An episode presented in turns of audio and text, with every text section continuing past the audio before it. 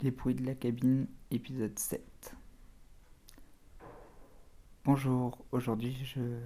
vous parle de la cabine et je vais vous faire le portrait de Sophia.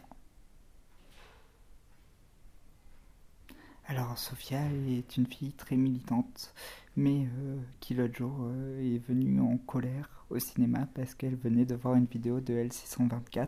et euh, elle me disait qu'elle a vu cette vidéo sur YouTube, donc ces militants qui filment la condition des animaux dans des abattoirs, et elle était scandalisée par la forme parce qu'elle disait que cette forme tape à l'œil n'apportait rien.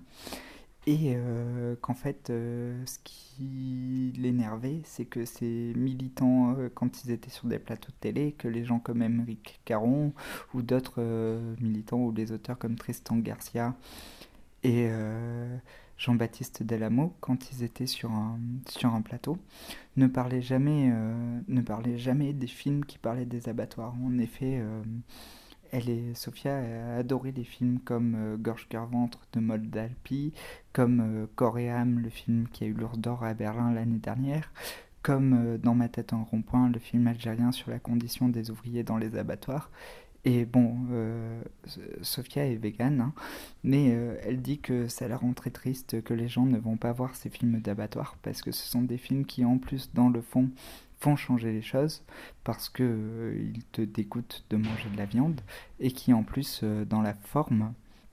sont euh, des films artistiques. Et ce qu'elle reproche aux, vidéos de L624 et aux youtubeurs euh, militants végans, c'est qu'ils n'ont aucune forme artistique euh, dans leurs dans leur films et qu'en plus ils ne parlent jamais de ces films. Elle rêverait de voir des youtubeurs qui font des critiques de films comme Dans ma tête en rond-point, comme Gorge, Cœur, Ventre, comme Coréam. Et en plus, ce qu'elle dit dans ces films, c'est que en plus de la condition animale, on parle de la condition des ouvriers de ces abattoirs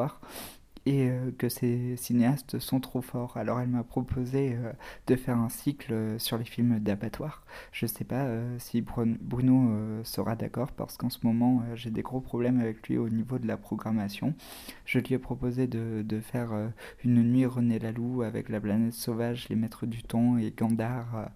à la suite et il n'a pas voulu. Alors moi ça m'a énervé parce que ça y est, il a vu deux films de Miyazaki et un film de Takahata, il croit que c'est un docteur S animation alors qu'en fait il y connaît rien. Et, euh, et voilà, donc moi j'aurais bien aimé qu'on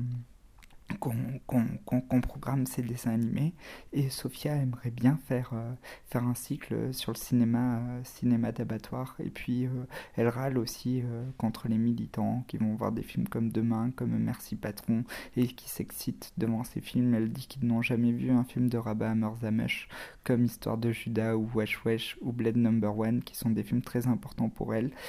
Et, et, voilà, pour moi, Sophia, c'est un peu un exemplaire